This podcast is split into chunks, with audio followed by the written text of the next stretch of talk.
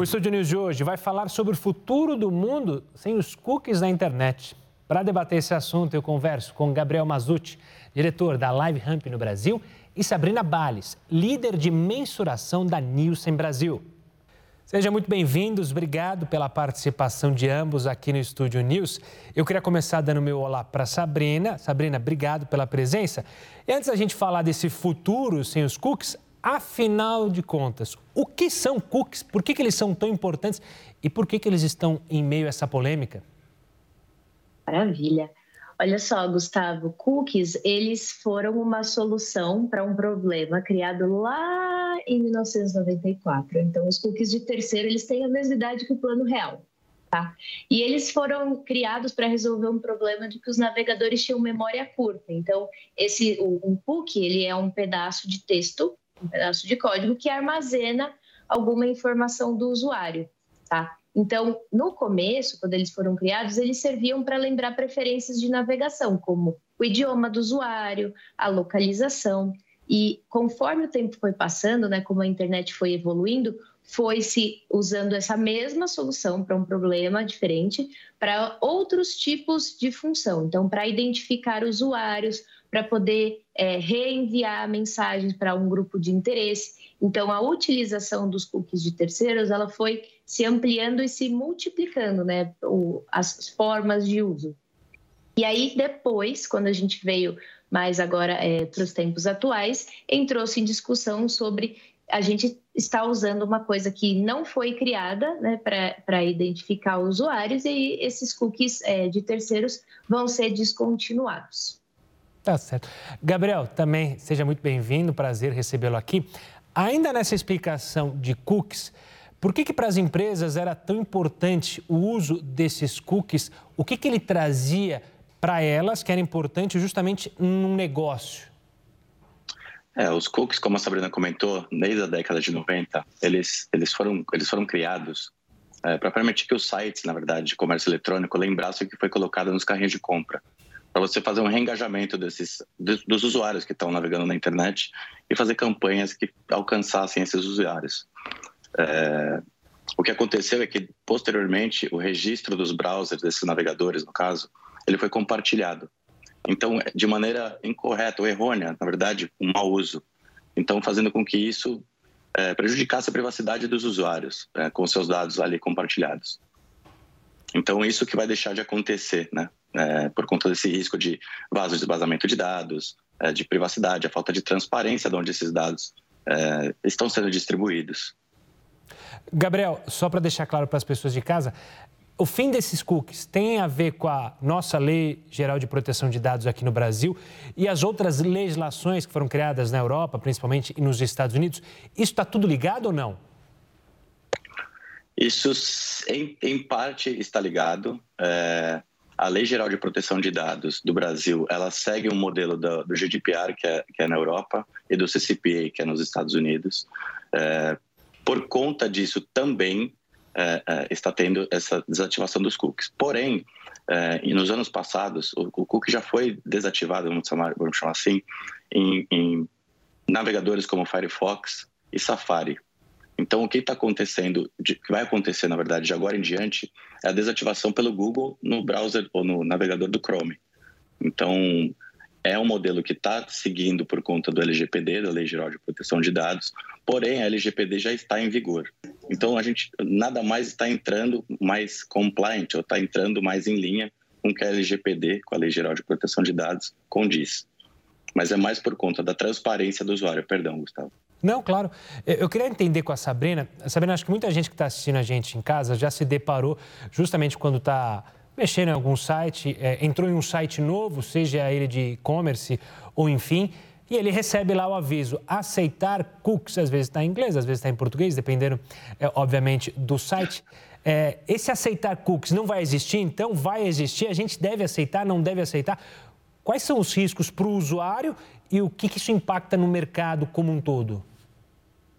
Legal. Tem, tem uma coisa que é interessante a gente considerar que é essa é uma mudança toda dentro de um ecossistema, né? Então eu vou dar alguns passos para trás antes para contextualizar o porquê que aparece essa mensagem é, do aceitar cookies e também porque a mudança que você tem no cidadão comum ela vai ser é, muito sutil no ponto de vista de usabilidade, mas o real impacto dessa mudança ele está mais focado na publicidade, né? Porque a publicidade digital fez uso desses tipos de identificadores, os cookies são identificadores digitais. E o que está acontecendo agora é que, com é, é, o fim dos usos dos cookies de terceiros, nós vamos dar lugar a uma nova geração de identificadores digitais. Quais serão eles ou quando eles entram em vigor é uma coisa que a indústria ainda está se movimentando, né? Existem aí algumas soluções é, no mercado. Mas do ponto de vista do usuário final, quando ele aceita esses cookies, né, existem os cookies de terceiro, mas também existem outros cookies que são esses arquivos de dados que ajudam a monitorar, por exemplo, funcionalidades básicas do site, saber quanto tempo a pessoa fica vendo uma página. Então, eles não vão sumir por completo. Os cookies que vão sumir são os cookies de terceiros, que são aqueles que vão é, enviar informação a respeito de alguém que está navegando no seu site para um outro parceiro. E é isso que não só a Lei Geral de Proteção de Dados, mas as outras que o Gabriel citou limitam, tá? Isso vai gerar algumas consequências. Existe a primeira parte, ou a primeira, vamos pensar em camadas, tá? A primeira camada que vai ter que se adaptar é a parte de tecnologia, porque os cookies são justamente né, esses arquivos de texto. Então, a parte de desenvolvimento, né, dessa parte web, ela está se movimentando aí muito rapidamente para buscar essas soluções em que não vai parar de existir a necessidade de identificar quem foi impactado por um anúncio ou não, ou você poder oferecer um produto por publicidade para um grupo de interesse, para um público-alvo. Mas a forma como você vai chegar e enviar a mensagem para essa pessoa vai ser diferente, tá? Então, no usuário final, pouca mudança. Eu não sei dizer para você se o aceitar cookies ainda vai aparecer. Provavelmente ele continua por um tempo, porque, como eu falei, os cookies de first party, né, eles continuam. Mas a principal mudança ela é no ecossistema de tecnologia e publicidade. Então, primeiro a gente tem que consertar essa parte da indústria e do processo para depois é, descontinuar esses cookies aí no, no final do ano. Gabriel, falando desse ecossistema da publicidade, é, eu queria saber a sua opinião também desse impacto é, com o fim dos cookies para o mercado publicitário digital. Pelo que eu entendi que você estava mencionando, com os cookies, aquilo tudo, os dados eram muito mais individualizados, você tinha um conhecimento individualizado de cada é, consumidor, podemos dizer assim, ou de cada usuário da internet. Com essa mudança, isso mexe completamente e a gente já tem um cenário do que deve vir depois? Sim, sim. A gente tem, tem um estudo do próprio Google que foi realizado, é, no, qual que, é, no qual, quando desabilitando os cookies de terceiros, é, foi notada uma, uma perda de receita, principalmente nos sites, né, nos publishers, que impacta em torno de 64% aproximadamente da receita dos ganhos desses é, quem perde com isso, do meu ponto de vista, na verdade, são os próprios publishers, porque eles ficam sem a capacidade de autenticar os usuários ou conseguir segmentar campanhas por conta desses cookies, obviamente de modo errôneo, a gente já comentou antes, ou incorreto até então. É, e a gente vê que, principalmente os Walled Gardens, é, vou, os Walled Gardens são o próprio Google, Facebook, são os tech giants aí, eles já têm essa dinâmica. Então, os publishers, os publishers deixariam de receber esse dinheiro, vamos dizer assim, da publicidade para se manter e quem absorveria essa, esse percentual seria esses walled gardens, os tech giants. Os usuários, no entanto, eles ganham porque eles vão ter maior controle dos, da, dos dados deles na internet e a transparência do que está sendo feito com os dados deles. O que, que a gente vê, o, o, o que o mercado vê em um futuro? Ainda não tem, igual a Sabrina comentou, nenhuma solução que é 100% correto que já foi tomada de já foi de decisão tomada do que, que o mercado vai, como o mercado vai atuar. Porém, a gente tem algumas soluções sendo testadas no mundo inteiro, isso não é só Brasil, aonde esses testes ainda estão em andamento para verificar qual que vai ser a melhor solução para respeitar tanto a privacidade, a transparência e fazer com que esse novo esse novo ecossistema, perdão, é, siga de modo mais saudável, tanto para os usuários quanto para os pub, sites, publishers, é, é, que, que, podem fazer os, os, anúncios, os anunciantes, perdão, que podem fazer esses anúncios.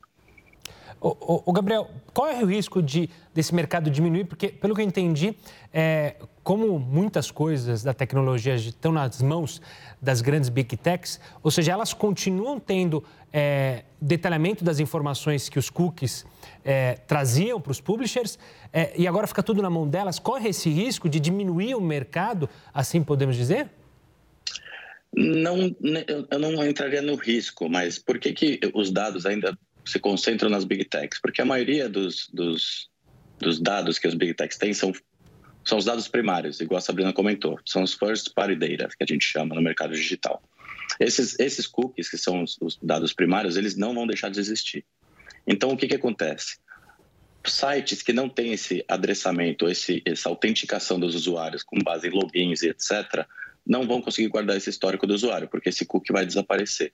Quando você tem esse endereçamento, que você consegue ter um usuário de base logada, você consegue identificar ele de outra forma, você contém informação, com isso você consegue fazer a segmentação da publicidade ou etc. Então, no meu ponto, não é diminuir, é sim se readequar.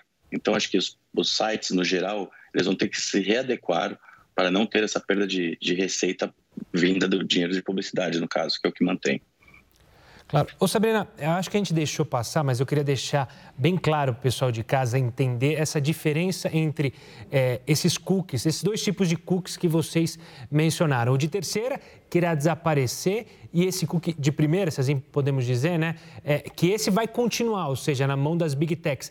Mas com esses cookies, se mantém o anonimato do usuário ou há o risco da privacidade, é, digamos, estar tá em risco? Perfeito.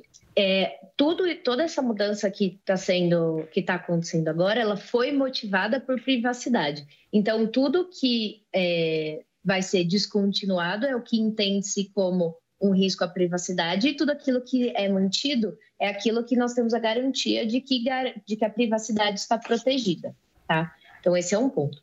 Agora, eu queria aproveitar o comentário do Gabriel para levar uma outra reflexão, porque quando a gente pensa, né, a gente tem o usuário final, a gente tem a publicidade e a gente tem quem está comprando a publicidade, que são marcas. As marcas compram publicidade porque elas precisam se comunicar com o seu público, seja para divulgar um serviço ou um produto, e que elas têm a expectativa né, de que essa, essa mensagem, essa publicidade gere uma venda. Tá? E aí, é, naquela pergunta que você fez sobre o quanto isso pode impactar o mercado, a reflexão que eu queria fazer, na verdade, é: será que publicidade vai parar de ser necessário?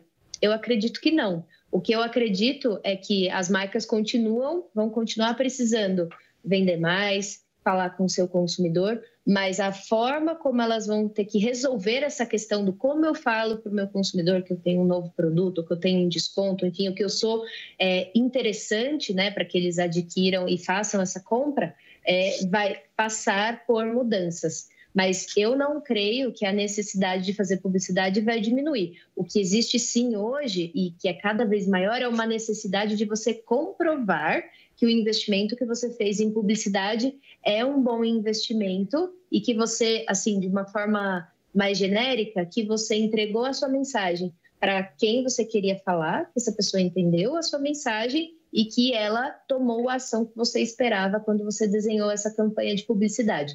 Mas essas três perguntas que, quando eu explico, parecem tão simples, na hora de você comprovar, você precisa de metodologia, você precisa de técnica, você precisa de tecnologia, e esse é o movimento que está acontecendo no mercado agora. Então, a pergunta de negócio que essa marca tem, ela deve se alterar pouco, mas o que está se alterando é a forma como esses negócios, né, como a compra e a venda de publicidade vai ser feita, negociada e comprovada. O Gabriel, também queria é, ouvir um pouco de você sobre essa reflexão que a Sabrina levantou, porque pelo que deu para entender, ou seja, com os cookies, como o ecossistema que funcionava antigamente, é, o publisher, é, a empresa que contratava a publicidade e aquela detentora do produto conseguia se mensurar perfeitamente, ó, quantas pessoas eu atingi, qual foi o público específico que eu atingi, é, foi um adulto de tantos anos com esse perfil. Isso muda sem os cookies, ou seja, ainda não há é, um, uma visão clara de como apresentar esses resultados é, para o anunciante? Eu, eu, vou, eu vou, comentar. Desculpa, eu não estou passando a pergunta, que a Sabrina é, é presidente não, do imagina. Comitê de Mensuração, de Mensuração do IAB. É, aliás, excelente. Então, a gente pode bater juntos nessa pergunta aí também, Sabrina. Claro. Eu vou começar daí, se você quiser, Gabriel, fica à vontade, tá? Tá é, então, gente, o que, que existe hoje, né? Isso é uma coisa boa que a tecnologia atual traz para nós em diversos negócios. Existe mais de uma forma de você medir e dizer que algo funciona. Então, existem, você pode medir com dados humanos, que é quando você vai lá e pergunta para as pessoas o que elas acharam e, e, qual a opinião delas a respeito de uma série de fatores. Você pode medir com dados é, a partir da, taxa de resposta deles ou quanto eles interagem com a publicidade, isso também é uma possibilidade. E, na, principalmente na publicidade digital, você pode medir com a forma como que essa publicidade está sendo entregue. Então, existe, assim, uma opção super vasta é, de formas de você dizer que uma publicidade funciona ou não. O que não existe é um consenso de qual é a única forma que a gente está buscando. Vou dar um exemplo. Quando eu estou falando de empresas que trabalham, por exemplo, com e-commerce, esse tipo de negócio ele naturalmente é, caminha para uma busca de métricas por conversão, que é eu quero saber se eu vendi ou não vendi, e se aquela pessoa gostou do produto, ela não comprou, eu vou entregar mais, vou lembrar ela que ela gostou desse produto, que ela colocou aquele produto no carrinho, e aí eu vou vender. Essa é uma métrica útil? Com certeza. Ela funciona para todas as etapas é, da jornada de comunicação de uma marca? Não. Ela funciona da mesma forma ou com a mesma eficácia para todos os diferentes tipos de mídia que uma marca pode escolher para se comunicar com seu público? Também não. Então, o que existe hoje é existe muitas, existe uma profusão de maneiras de você medir o investimento e, inclusive, isso é um movimento interessante porque em algum momento da publicidade digital, os próprios publishers que vendiam mídia passaram a oferecer métricas em relatórios e hoje em dia praticamente qualquer mídia que você comprar no mundo digital, você vai ter um relatório de desempenho.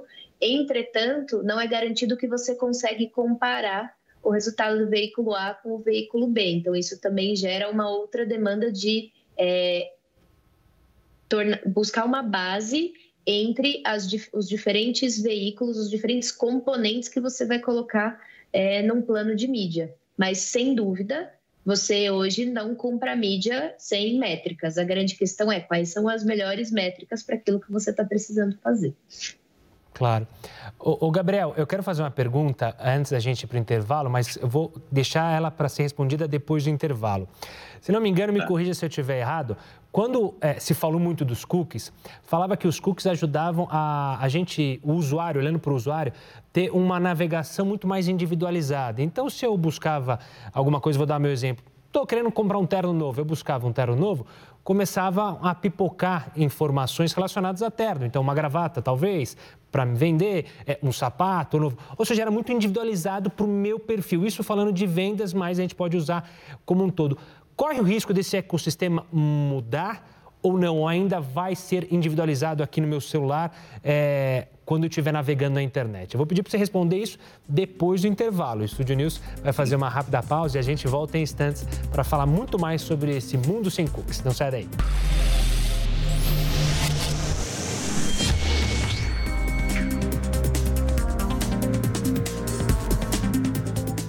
O Estúdio News está de volta e hoje eu recebo Gabriel Mazuti, diretor da Live Ramp no Brasil, e Sabrina Bales, líder de mensuração da Nielsen Brasil.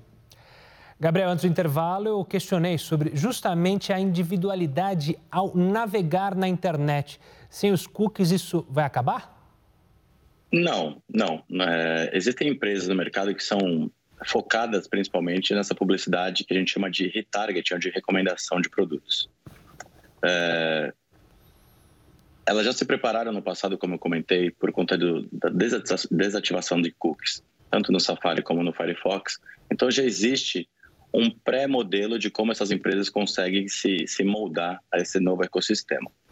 Um dos modos é por IDs que são criados através do tráfego autenticado, aonde que os prós em relação a isso, a gente consegue ter um maior ROI, consegue ter continuar com a conexão direta com as audiências, é, consegue ter essa troca com o usuário de forma direta ainda. Porém, é, ela pode não ser viável para todas as impressões de um determinado de um determinado publisher, perdão. Então, com relação a isso, sim, existe uma saída, porém, ela não é viável 100% para uma monetização dos, dos espaços publicitários de um site. E, Gabriel, essa possível saída, o quanto as empresas, o quanto quem está nesse ecossistema tem que se preocupar justamente com aquilo que a gente começou a falar, ou falou é, no início do programa, a Lei Geral de Proteção de Dados, ou seja, as legislações criadas em todo o mundo com a preocupação com os dados. Esse novo mundo de cookies, as empresas estão preparadas para apresentar soluções que sigam a legislação? Essa é uma preocupação? Sim, todas as empresas, igual acho que a Sabrina, acho não, igual a Sabrina comentou antes, perdão, é, todas as empresas estão observando e olhando as movimentações de mercado com as novas soluções para endereçar conforme a legislação, conforme a Lei Geral de Proteção de Dados. Então, existem algumas soluções, igual a gente comentou, como é, segmentação por forma contextual, onde a publicidade é segmentada com base no conteúdo do site, é, ela não é, ela é mais simples, difícil de medir corretamente. Enfim, tem os prós e contras dos modelos de implementação para essa compra de espaço publicitário. É... Mas existem algumas outras soluções que o mercado também se preocupa e está testando. Então, tem as soluções que são testadas e são validadas, e existem outras que estão sendo testadas, porém já não validadas. E algumas ainda sob vigia aí da Lei Geral de Proteção de Dados para não, não seguir adiante, vamos dizer assim. E, Sabrina, o Brasil, é, ele está com a lei, a lei, Geral de Proteção de Dados. O panorama é igual para todo mundo é, no globo terrestre? Ou não? Há diferenças? As empresas que atuam é, não só em um único país vão ter que lidar com dificuldades impostas por legislações diferentes? Ou as legislações caminham todas no mesmo sentido de proteção dos dados? Olha, eu não sou advogada, então eu, a minha resposta ela, ela vem de, de, um ponto de vista mais genérico, tá? Claro. É, só que o que, que eu acho que é interessante? As leis de privacidade, primeiro a gente, a gente teve, é, como o Gabriel falou, a GDPR na Europa e depois teve a CCPA na Califórnia. E daí decorreram-se as, as leis dos outros países sem dúvida, alguém, é, um consultor jurídico, né, vai ter que orientar essa empresa para poder garantir que ela está, é, que ela tem compliance, né, que ela atende aos requisitos de todas essas. Por que, que eu digo isso? Muitas vezes você pode ter dados de pessoas que moram no Brasil sendo processados por servidores fora do Brasil. Isso já acontece hoje. Então, é, também dentro desse ecossistema tem que ter uma base jurídica muito forte para garantir que todas as regras do país e fora dele são observadas para você cumprir a sua atividade, é, atividade da empresa, tá? Claro. O Gabriel, olhando para o futuro, então, a gente falou um pouquinho sobre isso, sobre é, justamente alternativas que foram criadas. A gente já pode imaginar é, em quanto tempo é, justamente o mundo já não vai ter mais os famosos cookies de terceiros e quando virá uma solução de fato que é, tome o lugar desses cookies ou ainda é muito cedo para apontar um caminho? É, não é cedo, igual, igual foi comentado antes, é, existem algumas soluções já, nenhuma ainda prevalece 100% do ecossistema, isso não existe como acontece com os cookies hoje.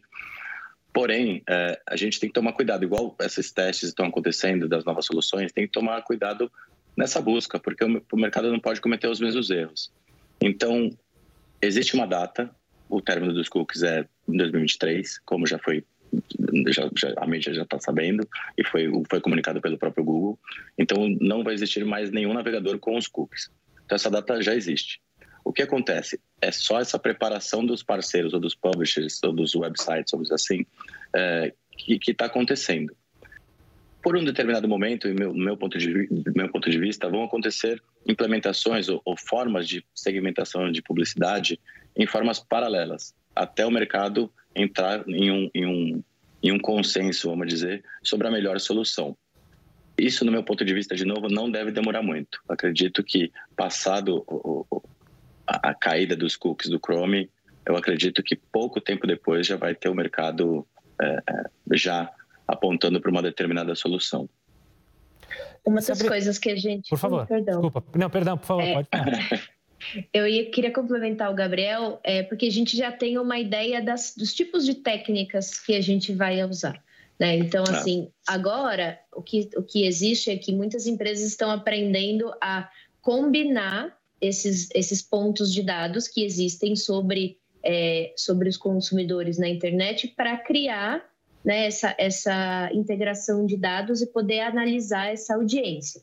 Então, por exemplo, né, falando pela Nielsen, a gente tem um sistema de identificação que combina muitos pontos de dados de diversos parceiros, sempre respeitando as leis de privacidade, tanto locais do Brasil quanto as internacionais. Então, o que eu vejo é que gerou um movimento de cada empresa ou cada ponto desse ecossistema entender quais são os dados que eles precisam e poder estabelecer essas parcerias para que eu consiga responder essas perguntas que vão continuar chegando. No nosso caso, né, como nós somos uma empresa de mensuração, tem a ver com a mensuração da publicidade. Mas para empresas que vendem mídia, são perguntas um pouco diferentes. Então, esses pontos de dados que são coletados e que são, assim, imagina uma, uma grande teia mesmo de dados, tá? Ah, cada empresa está tentando agregar e entender sobre esses pontos de dados o que ela precisa para poder fazer essa operação. No meu caso, eu me especializei em mensuração, mas cada um do mercado vai ter o seu ponto e vai ter a sua é, solução.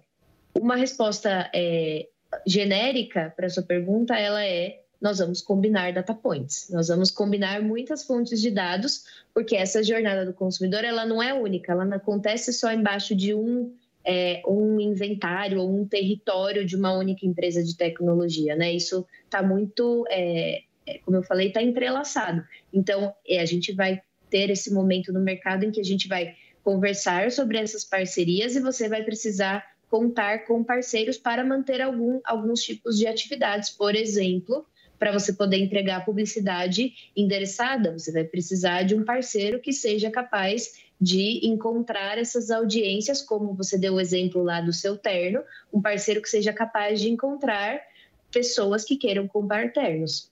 E aí, então, o mercado continua se desenvolvendo é, desse lado. Então, voltando lá para uma das primeiras perguntas que você me fez, é por isso que eu não acho que o mercado vai é, desmoronar ou vai cair. Na verdade, a gente vai criar novos nichos de atuação e quem for resolvendo esses desafios vai continuar evoluindo o mercado é, tanto para as marcas, quanto para quem vende mídia, quanto principalmente para o consumidor. Deixa eu fazer uma pergunta para ambos, começando pelo Gabriel. É, como deu para perceber, há uma complexidade muito grande. Afinal, quando se impõe um novo desafio, seja para qualquer mercado, ecossistema que a gente está mencionando, são desafios. Existem riscos nessa, nesse mundo sem cookies, tanto para as empresas quanto para o usuário? ou justamente essa mudança preocupada com os riscos dos dados das pessoas, então a retirada dos cookies, é, na verdade, diminui a chance de riscos para esse novo mundo, Gabriel? Exatamente. É, é, diminui o risco em relação, principalmente, o ponto focal nesse caso são os usuários da internet. Diminui o risco de vazamento de dados, diminui o risco de compartilhamento de dados sem autorização dos usuários, é, aumenta a transparência de como esses dados estão sendo trabalhados, igual a Sabrina comentou. É, você sabe que um determinado, uma determinada marca está querendo, vou pegar o seu exemplo do terno também, está, está querendo anunciar o terno. Você tem uma outra marca que tem um espaço querendo é, fazer encontro com o usuário que quer o terno. Então você consegue fazer essa combinação. Então, no meu ponto de vista, não, não há riscos. Há um modo de readequação. Porém, risco nenhum. Muito pelo contrário. Quem sai ganhando nesse mercado todo, nessa mudança de mercado toda, são os usuários. E aí as marcas, as empresas de tecnologia já estão se mexendo para como fazer um mundo novo nesse, nesse mercado digital. Então, acho que não são riscos, são oportunidades novas de negócio. Quero ouvir a sua opinião também, Sabrina. Eu concordo com o Gabriel. Eu vejo que talvez se você é uma empresa que é, não, não compreende o quanto é, o ambiente digital requer de transformação constante e você quer continuar fazendo o que você sempre fez e ter os mesmos resultados, daí você tem um risco. porque é, é praticamente inconcebível você manter a, a sua forma de trabalho sem se adaptar a essas mudanças. Eu acredito que, felizmente, é, o tanto que esse assunto já foi discutido na indústria, né, a maior parte dos players, com certeza, está é, tá alinhado conosco em relação a rever os seus processos, tanto de tecnologia, quanto jurídico, quanto comercial, para se adaptar a isso. Né? Quem trabalha com, com, no ambiente da publicidade digital está muito exposto a essa questão de as coisas mudam muito rápido. Então, não tem espaço é, para empresas que queiram fazer o que sempre fizeram, da forma que fizeram e, e é, continuar no mercado. Isso eu acho que é improvável, mas estou completamente de acordo com, com os benefícios que o Gabriel sinalizou. Quero fazer uma última pergunta para os dois, nosso tempo está acabando. É, o que a gente pôde perceber é que nessa readequação desse mundo sem cookies, haverá uma complexidade. Pergunto, então, as empresas pequenas que querem anunciar, às vezes os comércios pequenos, que conseguiram com a internet justamente chegar muitas vezes a um usuário, a um possível cliente que estava distante e ela não tinha tanto dinheiro para anunciar, por exemplo, é, numa grande TV, num grande jornal, com a internet ela conseguiu. Isso está arriscado para ela? Os pequenos vão cons conseguir sobreviver nessa complexidade ou há risco para eles? Começando pelo Gabriel. No meu ponto de vista, não há risco, de novamente. É, eu acredito que o consumidor ele sempre vai ser atingido de uma forma direta, mesmo pelo, pelo pequena, pela pequena marca que começou a, a, a anunciar na internet. Eu acredito que os custos, em teoria, vão mudar um pouco, vão talvez aumentar no, no, quando a gente fala da, da, desses anúncios online, porém a assertividade vai ser maior enquanto você está atingindo o usuário. Então, se você quer atingir um usuário de forma completamente assertiva, vamos dizer assim, você vai conseguir, vai pagar um pouco mais talvez, porém o seu retorno sobre o investimento vai ser maior. Então vai acabar compensando, no meu ponto de vista. Uma coisa paga a outra, né? Você gasta mais, mas você tem esse retorno. Você você vai exato. ter esse retorno, né? Sabrina, tem um retorno também... do investimento, exato. Queria também saber a sua opinião sobre isso, né? Porque às vezes é, uma empresa pequena ali está preocupada justamente, oh, será que eu não vou conseguir mais anunciar nesse novo ecossistema? Olha, é, Gustavo, felizmente uma das coisas mais legais da publicidade da internet é que você tem diferentes modelos de negócio. Né? Então, quando a gente está falando, uh, um termo que a gente usa, né, quando a gente entrega um anúncio, a gente chama isso de impressão. Então, eu posso ter uma quantidade X que eu posso investir, isso me dá um número definido de impressões, suponha que seja 100. Pode ser que, ainda como o Gabriel falou, que caso haja uma alteração no preço dessas impressões, eu diminua a quantidade que eu posso fazer mas ao mesmo tempo eu tenho uma garantia maior daquilo que eu estou entregando. Esse é um ponto. O segundo ponto é que existem formas diferentes de pagar pelo, pelo que você compra a publicidade. É possível pagar por impressões? É possível. É possível pagar só pelas impressões que são entregues para quem você queria, que são as pessoas que querem comprar terno? Também é possível. É possível pagar só para aquelas que interagem com o anúncio? Também é possível. É possível pagar só para aqueles anúncios que eu tenho uma garantia que foram vistos? Também é possível. Então, assim, a, a, a, a parte comercial da publicidade digital e como ela é, vende, compra mídia, tem uma infinidade de critérios muito mais amplos do que puramente a quantidade é, de anúncios que eu vou entregar. E tanto, né, é, existem muitas empresas no ambiente de venda de mídia que oferecem essa flexibilidade. E isso, para mim, é uma das vantagens do investimento em publicidade digital, que é a ampla flexibilidade de definir o que é sucesso para você e como você vai pagar por ele.